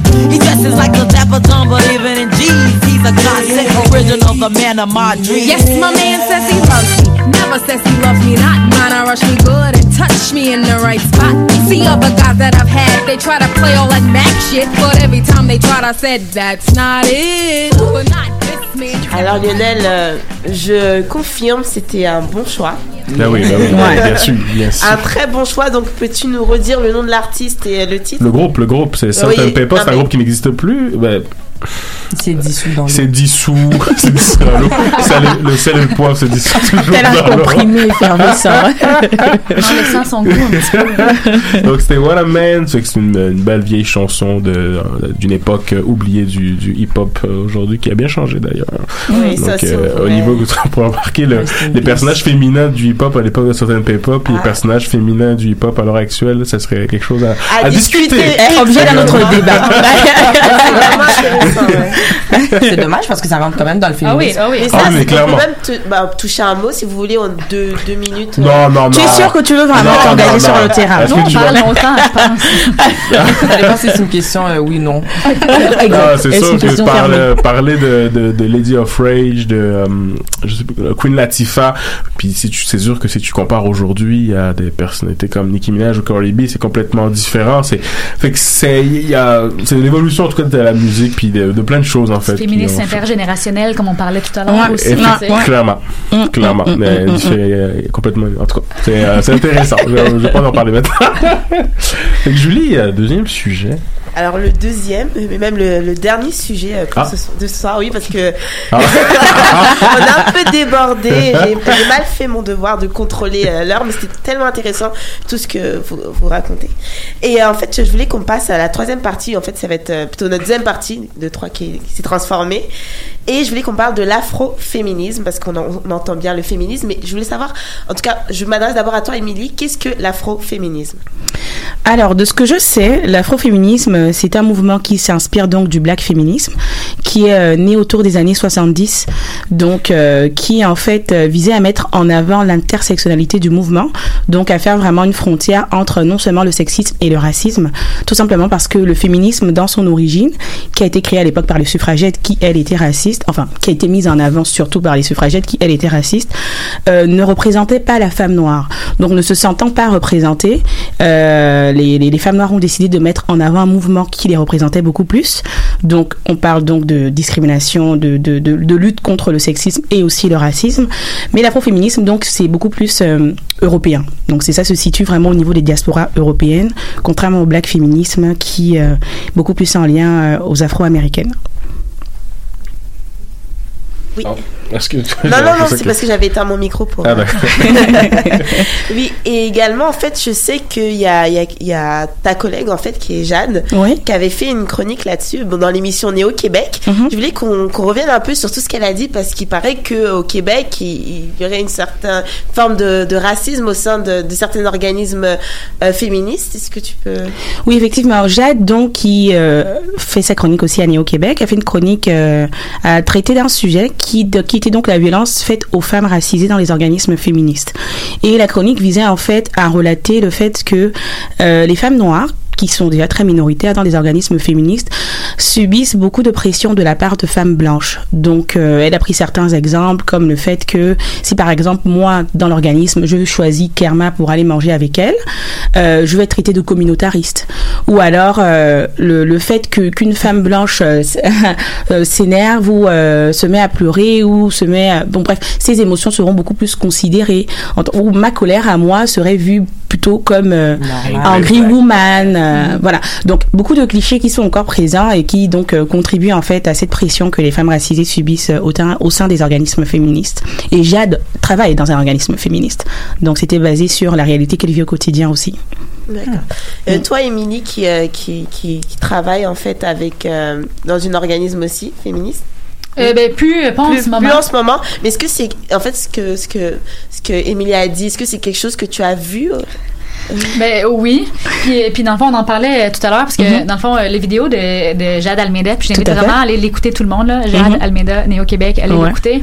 Euh, quand je l'ai vu, euh, ben, en fait, je l'ai partagé dans tous mes milieux parce que justement, je suis dans plusieurs milieux féministes. Je l'ai partagé partout en disant tout le monde écoutez ça euh, parce que parce qu'il faut que tout le monde l'écoute. Parce que je, euh, je comme dans plein de milieux qui pensent être euh, qui pensent être féministes, quand on parlait de, de définition de féministe, qui pensent être féministes, qui pensent être inclusif. Il y a cette idée-là que il existe la femme. Exact. Que la femme, c'est quelque chose et que, que- et que cette femme-là a toutes les mêmes euh, besoins, les mêmes situations et tout. mhm. Et bien sûr, la femme est blanche. on. Exactement. Alors, euh, fait que dans cette idée-là, euh, on finit par ne pas se rendre comme dans, qui, est, qui est vraiment une idée comme qui est présente partout au Québec là. Euh, on finit par oublier qu'il existe d'autres situations, qu'il existe d'autres femmes. Fait que, euh, il faut vraiment amener ça en lumière. Puis je trouve que Jade l'a vraiment amené en lumière euh, des situations que je remarquais, que des gens remarquaient aussi, mais que, que genre, tant qu'ils n'étaient pas portés à mon attention, c'est plus difficile. Tout à fait. Bien sûr, bien sûr, bien sûr. Et que moi, je le remarquais pour mes amis, parce que j'ai plein, j'ai des amis qui sont des femmes racisées. Mhm. Euh, et tu sais, la semaine avant, le vidéo de Jad, qui a été, dans le fond, qui me paraît de qui a été renvoyé, qui a été engagé dans un organisme féministe pour euh, parler, dans le fond, pour inclure les femmes racisées. Elle a trop dérangé, elle a été renvoyée. Voilà, c'est c'est ça qu'il faut préciser. La vidéo a été supprimée. Elle a disparu de ça. Facebook. Alors, dans le fond, les exemples que donnés Mhm. sont dans la vidéo, mais il y a tellement d'autres exemples, justement, que, que j'ai donnés, qui sont renvoyés sans raison, qui sont Exactement. dans des postes instables, dans des mauvaises heures, qui Mhm. travaillent plus de soir, de nuit, des petites heures, ou qui n'ont pas la possibilité de grandir.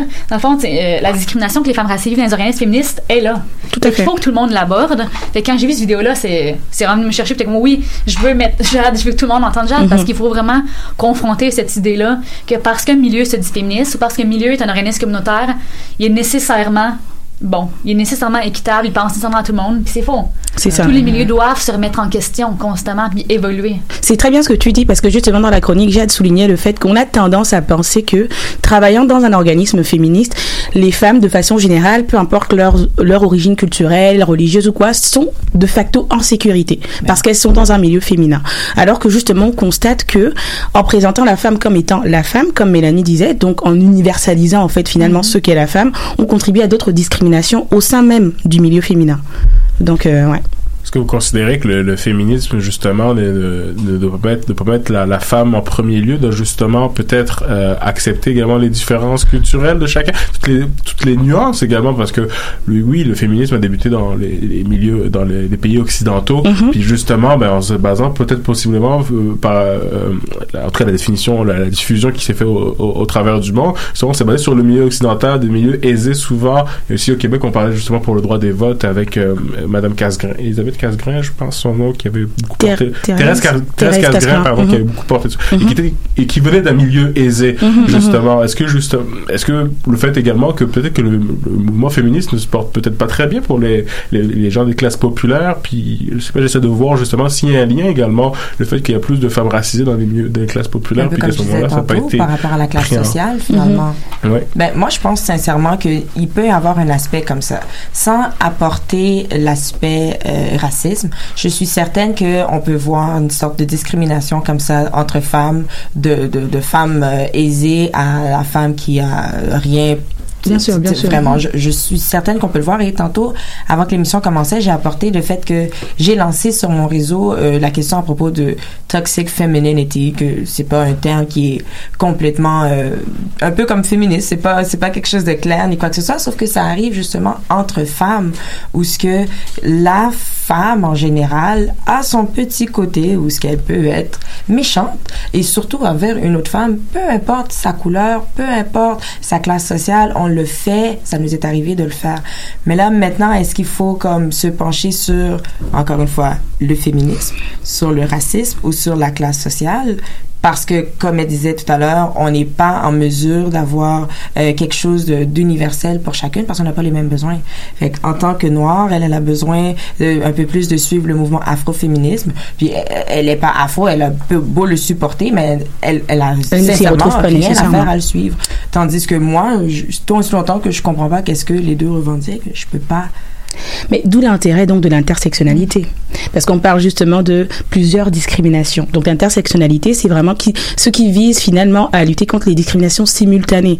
Donc euh, la race, l'orientation sexuelle, la religion, parler de religion, voilà, le- la genres. classe sociale et les genres. Justement à ce propos, il y a des, il y a des femmes musulmanes qui se revendiquent féministes, à qui on nie cette identité, parce qu'elles portent le voile. Ça, ce sont des choses aussi qu'il faut dire. En quoi porter le voile fait de moi quelqu'un qui ne mettrait pas en avant la femme? Donc, les valeurs aussi. Donc, c'est là où, là où intervient l'intersectionnalité, où l'interse- l'intersectionnalité est intéressante finalement. On parlait justement de, de blanchiment peut-être de l'intersectionnalité aussi Mhm, aujourd'hui. Est-ce que justement ça c'est pas quelque... est-ce que c'est quelque chose justement où les, les personnes en tout cas euh, on doit en prendre on doit avoir une crainte justement peut-être que ça euh, au final que ça se remette justement au même niveau qu'on parle de féministe avec la- l'affaire de Jade, Mhm. mais justement, c'est pas une crainte également? Peut-être que le, le- on parle plus de blanchiment à ce moment de l'intersectionnalité. Mais de la manière que je comprends, Mhm. euh, vous me corrigerez, là, mais le blanchiment d'intersectionnalité, c'est qu'il y a beaucoup de, euh, de, de féministes blanches ou de, de, de groupes, dans le fond, qui vont se dire intersectionnel parce que c'est un mot qui est hyper euh, galvaudé en ce moment. qui Ouais, exactement. Très marketing, dire ouais. Sans réellement sans réellement prendre en considération ce que ça implique. Ce que ça Mhm. implique, c'est les mouvements qui sont grassroots, Mhm. c'est de parler, c'est de parler aux gens, c'est de se remettre en question, c'est de regarder comment est-ce que on, on traite les gens par en dedans, les structures qu'on renforce. Mhm. C'est le fait que dans les organismes féministes, il y a de la discrimination envers euh, les femmes racisées qui travaillent, qui, qui viennent et tout. En partant, ça montre que ce que c'est pas intersectionnel. Mhm. Ça montre que c'est un féministe qui est blanc, qui priorise les femmes qui sont privilégiées. Mhm, mhm. Alors, ouais, fait que le blanc, pour pas moi, le blanc, inclusif. hein, ça. c'est pas, ça manque d'inclusivité. C'est ça. Mhm, Pour moi, le blanchiment, c'est le danger de, de juste que, que des femmes blanches se réapproprient le mot en disant euh, c'est nous qui avons créé ça Mhm. ou c'est nous qui avons donné, dans le fond, le droit aux femmes noires de Mhm. s'exprimer. Ce que j'ai Tout à entendu fait. des gens Ouais, dire. je- Le- Récemment, sur les réseaux sociaux, il y a un, un tweet, je pense, qui a passé, qui Oui, c'est disait ça. ça, c'est ça. Ça, c'est, ça, c'est un danger. Mais le fait de, remettre en- de se remettre en question pour prendre en considération les différents rapports de pouvoir qui interviennent dans les réalités de chacune, c'est nécessaire de le faire. Puis si on le fait pas, pour moi, c'est problématique. C'est pas un, coup- c'est pas un mouvement qui évolue, puis c'est pas un Tout mouvement qui est, qui est positif. Parce que justement, il y a une tendance justement à vouloir discuter de ce sujet-là en particulier. On parlait, on parle justement, on parlait de la violence envers les femmes racisées dans les mouvements euh, féministes, euh, également pour le blanchiment de l'intersexualité. Est-ce que justement dans tous les, les, les colloques qui peuvent se faire, les, les conférences, les ateliers, est-ce que c'est des sujets qui sont qui sont discutés euh, au travers des personnes invitées ou autres? Est-ce que justement c'est des sujets qui ont déjà été amenés pour le moment? Est-ce que je- euh, par rapport à votre expérience? Ben, de plus en plus, oui. On prenait l'exemple de Jade. Jade, c'est quelqu'un qui ne manque pas une occasion de rappeler ce genre de, de, de, de, de, problématiques. Et euh, Jade n'est pas la seule aussi autour de, du milieu. Il y a plusieurs femmes noires qui se sentent interpellées par ça, qui vont en parler. Plusieurs femmes, même tout court, qui vont en parler, qui vont parler de, de, ces, de ces discriminations qui sont faites finalement en lien avec euh, d'autres aspects comme la race, la religion, le genre, la génération aussi. Donc oui, de plus en plus on en parle. Mais euh, c'est clair qu'il y a encore du chemin. Est-ce que euh, euh, c'est un sujet que euh, que Julie allait en parler, mais finalement elle a coupé. Mais je vais quand même en parler. Je suis obligé de répondre, pas obligé de répondre si vous voulez. Euh, par rapport au genre justement, à l'identité sexuelle. Est-ce que est-ce que justement une personne qui se considérant comme transgenre ou qui se considérant comme femme ou homme, inversement également, anciennement femme ou anciennement homme, ou également une personne qui se considère comme non genrée peut justement participer, euh, justement parler en tant que féministe de ces sujets-là et être considérée également comme une personne faisant partie également d'un d'un CA, d'une organisation féministe. Est-ce que c'est quelque chose qui à ce moment-là peut, peut être considéré aujourd'hui? Ouais, tu me regardes, je peux répondre. Mais Oui, oui, ok, peux, mais, ouais. mais- mais en fait, mais c'est pour moi, oui. Pour moi, Mhm. assurément, sans aucune question.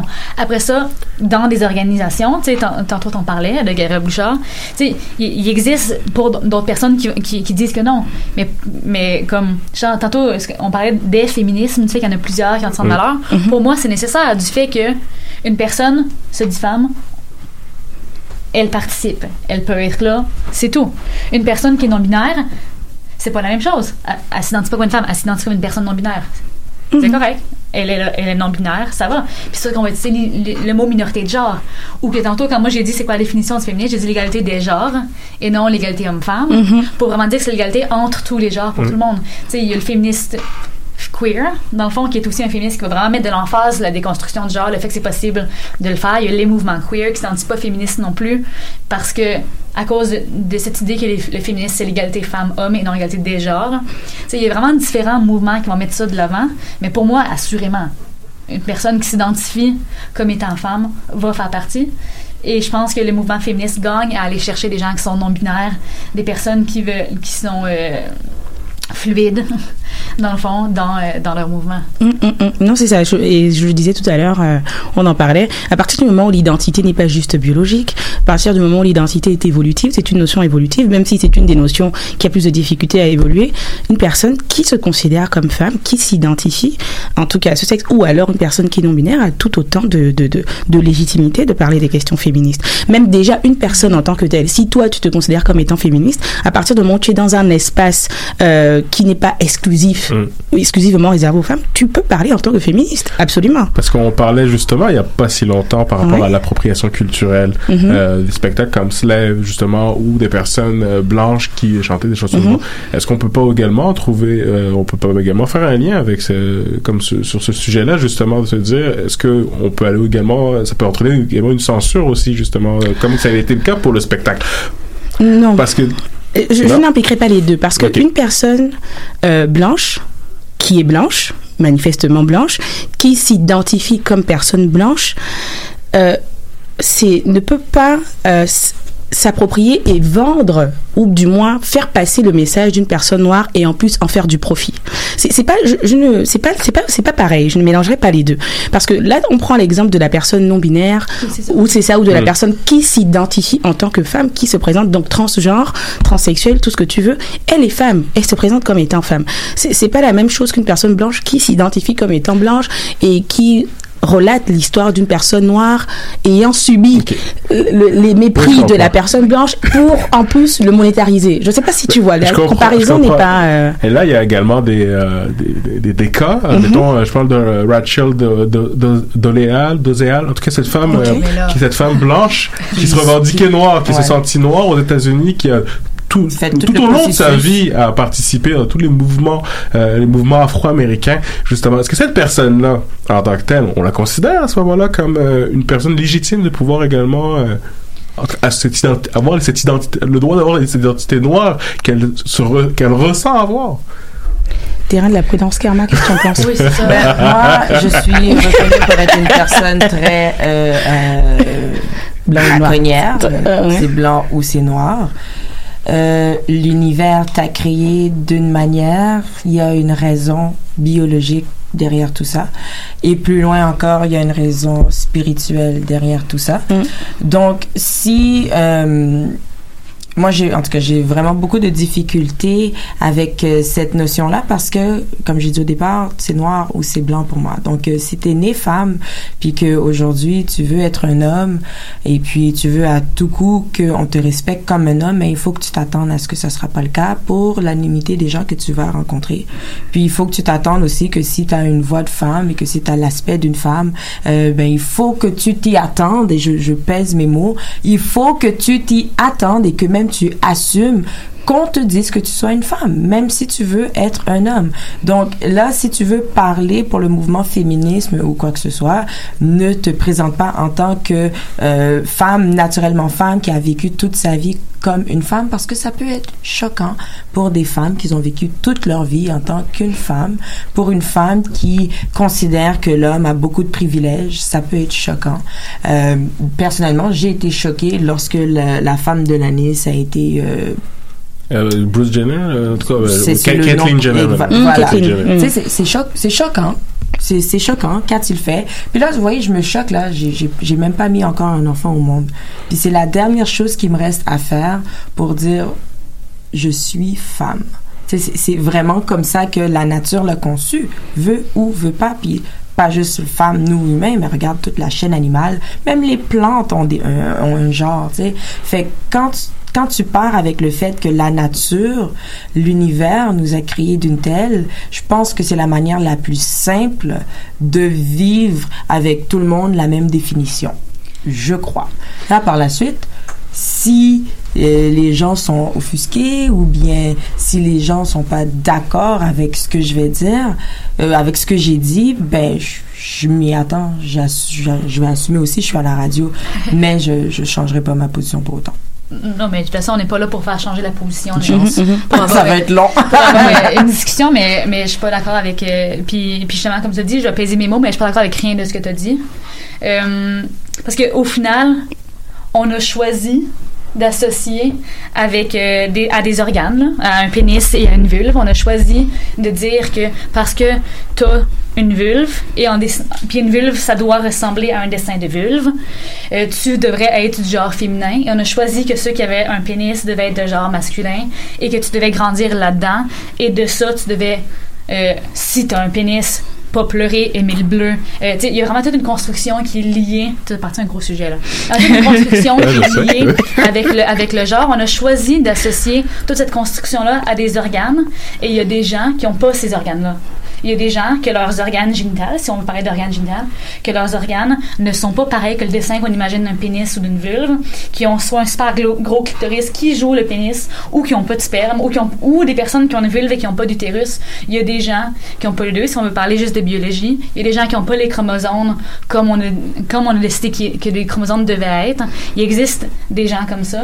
Il Et- existe des exceptions. oui, mais comme qu'est-ce que comme qu'est-ce que ça change que ça soit des exceptions ou non? Il Ça existe change rien. Non, mais justement, il existe des gens qui s'identifient. Si on parle de biologie, et après ça, il existe des gens qui se disent oui, mais peu importe ce que moi j'ai comme anatomie, c'est pas comme ça que je, que, que je me sens, je m'identifie pas comme ça. Alors, qu'est-ce que ça te change comme individu que ces gens-là fassent comme non, je ne m'identifie pas comme ce qu'à à ma naissance on m'a identifié, que je m'identifie autrement? Euh, Qu'est-ce que ça change? Pour moi si un individu me dit je veux que tu m'appelles euh, euh, c'est une, prof à l'école me dit je veux que tu m'appelles Marie ou je veux que tu m'appelles Madame Dupont ça me dérange pas. Elle me, demande quelque chose, je vais le faire. Je vais pas me mettre à, remettre en question toute son identité. Euh, les gens ont chacun le droit à leur identité. Qu'est-ce qu'est-ce que ça change aux autres? Le fait que des gens ont une identité que tu ne peux pas catégoriser? Je ne sais pas. Puis tu sais, pour moi, ta question venait plus à est-ce que les hommes peuvent s'approprier le mouvement féministe? Est-ce que les hommes peuvent être féministes? Moi, ma- ta question, c'est plus comme ça que j'avais pris tantôt. Tu sais, je pense que des hommes peuvent être féministes, mais si des hommes se mettent à prendre la parole en Mhm. disant c'est ça être féministe, c'est comme ça qu'on doit être féministe, Mhm. c'est comme ça, ça va être problématique. Mais- Mm, ouais. Moi, j'aimerais revenir sur ce que tu as dit, Lionel, parce qu'à un moment, tu as parlé de. Par rapport. euh, C'était pour toi, Émilie, en fait. Il, il avait. Je sais plus, ta question, c'est quoi, Lionel, en fait que La si- femme euh, qui se considère comme Rachel noire. de Zach Voilà. qui, qui se sentait Non. noire, qui se revendiquait noire, puis que même au, au, au fur et à mesure du, du- elle a quand même subi beaucoup de beaucoup d'injures puis de bashing autour d'elle, je- voilà. puis qu'elle a continué en tout cas à se revendiquer comme noire, elle a même jusqu'à changer son nom euh, pour un nom plus africain, euh, et parce qu'elle avait le re- elle sentait le rejet à ce moment-là de la communauté afro-américaine envers elle, puis que- mais justement à ce que ce moment-là cette personne-là, la question c'était cette personne-là peut-être se revendiquer euh, comme comme noire, parler au nom des noirs également, étant donné qu'elle se sent noire. Je vais te répondre vraiment subjectivement. Euh, j'ai un peu plus de mal avec. J'ai un peu plus de difficultés avec. Euh, vraiment, vraiment. Ça, ça passe difficilement. Ceci étant dit, si cette personne vient en face de moi et dit qu'elle est noire ou qu'elle me présente cette identité, je vais respecter ça, tu vois. Mais c'est pas quelque chose que je vais mettre en avant politiquement parlant, si tu veux. Pour revenir à l'aspect du genre, euh, le, petit débat tantôt, moi je dirais que je suis un peu entre les deux, les deux opinions. hein. Tout à l'heure je parlais de zone grise, en ce sens qu'effectivement, en ce sens qu'effectivement, oui, en ce sens qu'effectivement le la question du genre, il faut le reconnaître, est majoritairement socialisée. On parle de socialisa- socialisation du genre. Le genre est très très socialisé, c'est-à-dire que c'est au sein d'une société qu'on nous dit voici ce que tel genre est, voici ce qu'il doit faire, et c'est par rapport à ça qu'on doit s'identifier. Ce qui fait que effectivement, lorsqu'on sort de ce cadre, qu'il y a des personnes qui sortent de ce cadre, ça devient problématique. Alors qu'il y a des personnes qui sortent de ce cadre. Tous les exemples que Mélanie a cités font partie euh, euh, de ces personnes-là. Donc, pourquoi leur nier justement cette possibilité de sortir de ce cadre si elles ne s'identifient pas au cadre qu'on a imposé? Ceci étant dit, je pense que le débat ne se situe même pas tant à ce niveau qu'à la question des choix. En tant que société, on a des choix à faire. Il y a des sociétés qui vont choisir de rester dans un cadre binaire, homme-femme. D'autres qui vont choisir d'étendre ou d'élargir la question du genre. Et c'est de ça dont il est question. Donc si je prends juste par exemple au niveau du Québec, on est beaucoup plus, j'allais dire en avance, mais c'est pas une question d'avance parce qu'il n'y a pas de retard, mais c'est une autre perspective. Donc la question du genre est beaucoup plus élargie. Mais si on va dans plusieurs euh, sociétés en Afrique subsaharienne, il est hors de question d'élargir la question du genre. Et à ces personnes-là, elles ne sont pas du tout en tort parce qu'on a choisi d'établir que le modèle sociétal doit se faire sur un homme et une femme. Est-ce que ça veut dire par exemple que dans les pays en Afrique subsaharienne, il n'y a pas de, de, de, de personnes euh, dites homosexuelles que moi je préfère appeler androgynes Est-ce que ça veut dire qu'il n'y a pas de personnes qui se considèrent comme étant femmes? Ou ça existe, ça a toujours existé. Ceci étant dit, la société, la société choisit de ne pas le mettre en avant. Donc je pense que la question se pose plus au niveau des choix, des choix qu'on fait en tant que société. Ceci étant dit, même les choix qu'on fait ne doivent pas discriminer au maximum des personnes qui existent en fait. Donc c'est un peu gris tout ça, mais euh, En fait, en fait, le but, en fait, quand Lionel, je sais pas, Lionel, c'est ça, mais quand tu avais posé cette question, c'était pour savoir est-ce que ces, mettons, des personnes pouvaient euh, prendre la parole et dire, en fait, euh, mettons, être en- euh, à la tête hein, d'une Non. C'est ça, en fait, la, la, la question. Et, et c'est vrai, je- Émilie, je te pose cette question parce que comme je t'avais dit pour cette personne qui était pas, qui était pas noire, tu m'as dit que ça te posait un problème. Et moi, c'est la question que Lionel voulait poser, c'était au niveau du, du féminisme Mhm, ou quoi mhm. que ce soit. Donc, je me suis dit, si on exclut l'un, mais l'autre, on l'exclut pas, en fait, faut. Non, mais c'est comme ça en fait qui- a dit Mélanie, c'est-à-dire que Mm.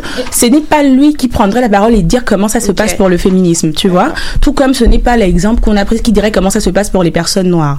Maintenant, si c'est au sein de ce mouvement qu'elle se reconnaît, mais c'est pas toi qui vas prendre la parole pour non, non. C'est voilà, c'est ça la question. Mhm, mais pour ouais. moi, c'est, mais c'est pas comparable du tout. Pour moi. Déjà, en partant. En, partant, C'est ce que je disais depuis tout à l'heure. Le, le fait de, de se sentir noir, pour moi, c'est pas, c'est, pas comparable parce que c'est pas une expérience. Tu l'es pas. La société te place pas avec cette, vis- cette vision-là. Tes organes génitaux, personne les voit. Mhm. Tu t'habilles et on ne les voit pas. Tu peux donc, tu peux choisir ton identité et personne ne peut aller voir sous ta jupe ou ton pantalon voir c'est quoi. Fait que pour moi, euh, il y a vraiment une grosse, euh, il y a vraiment euh, il y a vraiment une différence. Peu importe ce qu'une personne a en dessous de, de, son pantalon, de sa jupe, de sa robe, cette personne s'identifie comme femme, pour moi c'est une femme qui a eu une histoire de vie différente que moi, qui a une vulve, si vous vous le demandiez, qui a une histoire différente de moi, mais qui est une femme également. C'est que c'est une femme qui a une expérience différente, qui amène, elle a une question à parler. oui, parce Ah, que, parce que, c'est- en fait, j'essaie de comprendre quand euh, Mélanie, tu dis, c'est, pour toi, c'est pas la même chose. Mettons, une personne qui est blanche et qui, qui vit, mettons, je sais pas, au Togo. Et pour elle, elle a vu que des personnes noires, elle a grandi. Mais, donc, du coup, elle aussi, je veux dire, pourquoi c'est pas comparable? Parce qu'elle se sent, elle a, elle se sent noire. Pour elle, comme on sait que, que, en fait, être Bah. noir, c'est même plus qu'une couleur aussi. T'es pas d'accord Euh, avec je, C'est je suis même pas, plus. je suis pas t'es trop pas- d'accord. en fait. pas d'accord. dans- ton exemple, parce que dans le sens, c'est comme nous, on grandit ici, Mhm. euh, on, puis euh, on peut, on sent, on, on peut se sentir canadien, se sentir français, ou autre. Euh, pareil pour la personne qui vit en Afrique, elle se sentira euh, du Togo, Mhm. mais elle va pas se sentir forcément noire, parce qu'elle est consciente de cette- différence. Là, on parle d'une autre, la, la, fille Rachel, d'autres personnes également, revendique une identité noire complètement différent. Elle a beau elle peut sortir comme on dit en support euh, euh, être, être euh, solidaire à, à un mouvement mais elle elle se sent noire. Et la, la, la, la- là où je voulais venir moi c'était ce moment-là est-ce que c'était on, ne l'acceptait pas généralement elle en tout cas en tant que personne qui se revendiquait noire euh, mais euh, tout qu'on parlait tout, tout à l'heure de la personne euh, en charge euh, d'un- organisme qui se revendiquait se représenter comme une femme. Mais dans son histoire dans l'expérience qu'elle a vécue euh, cette personne là elle n'était pas en tant que femme forcément. Elle n'a pas été par rapport au regard euh, extérieur elle n'a pas été euh, était pas catégorisée comme une femme comme une personne euh, une personne euh, une, une personne avec sa particularité mais elle n'était pas considérée comme une femme. Donc comment cette personne là peut à ce moment là se revendiquer en tant que femme au, au- au- en, en- dirigeant un, un mouvement pour les femmes? C'est là où je veux en venir dans le sens où l'autre que mais, mais déjà, moi, je trouve a- a- assez délicat de mettre sur le même terrain, le même terrain, la question du genre et la question de la race. Je trouve ça très délicat. C'est euh, c'est euh, c'est ça qui amène souvent à des amalgames un peu compliqués parce que déjà rien que quand on prend la race, l'histoire de la race est, est, est totalement différente. C'est pas le même combat, là. Voilà, c'est c'est pas du tout le même combat. C'est c'est quelque chose de systémique qui a été mis en place. On a fait une une construction de différentes races pour pouvoir justifier un système de domination. Ça part d'une histoire de de de génocide. Donc je ne mettrai pas ça sur le même terrain déjà en partant. C'est vraiment délicat. C'est pour ça que je, je trouve que ça va être difficile d'y répondre en fait, parce que pour moi c'est pas le c'est pas le même. euh, En évacuant justement à ce moment-là Mhm. le, le, le Ratchet Doleza, une Mhm. personne justement transgenre Oui. qui, qui a, a grandi en tant que personne transgenre, qui s'identifie peut-être au fond d'elle en tant que femme, Mhm. mais qui au regard de la société n'était pas une femme, au regard de la personne n'était pas une femme en tant que telle, était un homme ou vie. personne transgenre. Euh, Cette personne-là, son expérience, c'est pas l'expérience d'une femme. Mhm. Je, je- je- d'après moi, son expérience n'était pas celle d'une, d'une femme. Donc à ce moment-là, comment cette personne-là peut, à ce moment-là, entrer en position, dans, dans une position très décisionnaire, d'autorité, dans un organisme euh, parlant pour les femmes? C'est là où je veux en venir. Est-ce que c'est quelque chose qui est possible justement? Est-ce qu'on peut accepter ça à ce moment-là? C'est, c'est, euh, est-ce que c'est pas un petit peu contradictoire? Ben, je- ben pour moi, pour moi non. Parce que, Parce qu'on disait qu'un homme ne pouvait pas parler pour une femme. Est-ce qu'une personne qui n'a pas également eu l'expérience d'être une femme en tant que telle comme en tout cas une femme par rapport à son à son parcours, aux choses euh, auxquelles elle est courtoyée, est-ce que à ce moment-là, c'est pas également, on peut dire également cette personne-là ne peut pas être considérée comme, en tout cas comme une, euh, par le nom des femmes? Mais pour. Pour moi, qui est contre l'injustice, je trouve que ça serait injuste pour un homme de pas le laisser être en tête d'un groupe de féminisme, de laisser un transgenre, une personne qui n'a pas eu l'expérience d'une femme toute sa vie. Parce que c'est la même raison, là. Pourquoi est-ce qu'on n'accepterait pas un homme? C'est parce qu'il n'a pas vécu comme une femme. Mais ça serait la même raison, puis ça serait injuste, et ça serait, me semble, contraire à l'inclusion que le féminisme veut apporter, si ça fait partie des valeurs du féminisme. Parce que je suis pas encore sûre? On a raison, mais, mais pour moi, oui. Pour moi, ça serait correct. Parce qu'au final, cette personne, cette personne-là, qui est une femme, pour moi, elle s'identifie femme, est une femme. Je me, comme, de, avec les mots, là, si une personne s'identifie comme femme, c'est une femme. Puis toute sa vie, elle a été une femme. Même si la, la société ne la voyait pas comme une femme, toute sa vie, elle a été une femme parce qu'elle dit qu'elle est une femme. Donc, son expérience est une expérience de femme, même si c'est pas celle que, auquel tu fais référence comme une femme féminine. Si on, pense, si on, on vient à la socialisation, Mhm. son expérience ne sera pas la même que celle euh, de la féminité toute sa vie. Mais puisqu'elle est une femme, son expérience est donc une expérience de femme. Et il y a probablement d'autres femmes qui ont, qui ont vécu une expérience semblable. Fait que pour moi, oui, c'est pas Donc, contradictoire. euh, c'est comme euh, catégorisé dans le fond comme avec une afroféministe, une femme, ah, une femme d'origine maghrébine, une femme de trucs. Tu le vois plutôt comme ça dans le fond, une femme avec une expérience différente, différente dans le fond de. Ben c'est ça, c'est-à-dire que voilà exactement que il n'y a pas une expérience de femme. Les femmes ont plusieurs expériences, donc une expérience de transgenre à, à ce titre peut être une des expériences reconnues comme une expérience de femme. Et puis à partir du moment où on en vient à changer de genre, à changer de sexe, c'est que quelque part, je pense qu'on vit ça, cette euh, cette féminité. S'il faut parler de partir de d'homme à femme, quelque part on, on doit bien le vivre. C'est ça exactement. Quelque part on, on doit bien le vivre. Donc je pense que à partir du moment où tu t'identifies comme femme, tu te présentes comme étant femme, tu as cette identité, tu es tout autant légitime en fait euh, dans les sphères féministes ou féminines en tout cas. Ouais. Fait qu'à ce moment-là, on lui fait passer une entrevue, puis si elle n'a pas les expériences, elle n'est pas retenue. C'est ça? Qu'est-ce que tu veux dire par Attends, mais... On parle d'expérience de femme. Où ce que tantôt, tu as donné plusieurs exemples euh, par rapport à ce que le féminisme revendique.